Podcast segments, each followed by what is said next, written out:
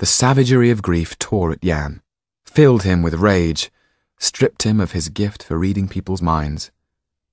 All that was left was the silence of heartache. His past and his future had been gobbled up and spat out again, as if the very marrow had been sucked from his soul with the murder of Tetu. Lost in the fury of his thoughts, he hadn't heard one word Mr. Laxton had been saying until finally, standing in the hall of the house in Queen Square, he realized that by some twist of fate he had entered another world. And he didn't want to be here. Henry Laxton's valet, Vane, had been with his master for many years and spoke tolerable French.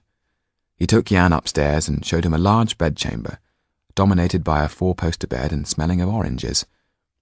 They reminded Yann of hot summers and journeys with Tetu. Behind a screen at the far end was another door that led to a small antechamber, and there by the fire sat a bath filled with steaming hot water. What it was doing in the room, Yann wasn't sure, until Vane started solemnly rolling up his sleeves and said that Sir was to take a bath. Yann made for the door, but to no avail. Vane was dog-like in his determination, with a wiry strength that took Yann by surprise. Finally, defeated by exhaustion and the lack of sleep, he resigned himself to drowning. He was washed and scrubbed until the water was as filthy as the Seine, and his skin tingled all over. Wrapped in a large housecoat, he sat in front of the fire while a barber set about cutting off his long black locks and vigorously rubbing a lotion into his scalp, for the express reason, so he said, of ridding Yann of fleas. Vane then set about dressing Yann as if he were a tailor's dummy. Finally, he tied a cravat round his neck and set a looking glass before him. If it hadn't been for the anger in his face, Yann would have said he was staring at someone else. Vane took Yann down to the sitting room to present him to Mr. and Mrs. Laxton. Well, look at you, sir, said Mr. Laxton in his perfect French. To the manner born, I would say. Yann, not knowing what was expected of him, bowed stiffly. All this felt as if it were happening to someone else that he was simply an actor upon the stage.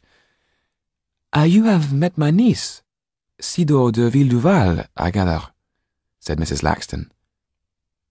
Yann looked at her. Was he dreaming? Or did she look like Sido? Uh, yes. And was she well? Was she well? He had to think what he was being asked. Finally he said, She's unhappy. After an awkward supper that seemed to go on and on, and with many courses and unanswered questions, Mr. Laxton took him into his study. On hearing of Tetu's death, he told Yann that this was to be his new home. What he meant by this, Yann had no idea. The only family he had ever known was Tetu. Home couldn't be counted in candlesticks and cutlery, that much he was sure. Home for him had been simple. Home was Tetu. That night he lay awake, finding the soft mattress worrying, the smell of oranges unsettling. Finally, he got out of bed and fell asleep in front of the fire, like a cat. The days that followed were encompassed by ticking clocks and dull, meaningless routine. A tutor had been employed for Yann, a Mr. Rose. He was as thin as a sheet of paper left flattened and forgotten in a book and had about him the smell of dried up ink. Knowledge had been beaten into him, and he saw no reason why it shouldn't be beaten into every other child. His philosophy of education was not one he had shared with Mr. Laxton. One day, Mr. Rose, in a fit of temper, threw a book at Yann, hitting him on the head. Yann got up and calmly took the cane from his terrified tutor, breaking it across his leg before delivering a knockout blow. Mr. Rose lay stretched out cold on the wooden floor, his nose bleeding profusely. Yann went down the stairs to Mr. Laxton's study and told him exactly what he had done and why. There was a general commotion, a doctor was called for, and Mr. Rose, regaining consciousness, demanded that the boy be brought before a magistrate. Then, seeing that Mr. Laxton was going to do nothing of the sort, he left, appalled, holding his handkerchief to his very sore nose.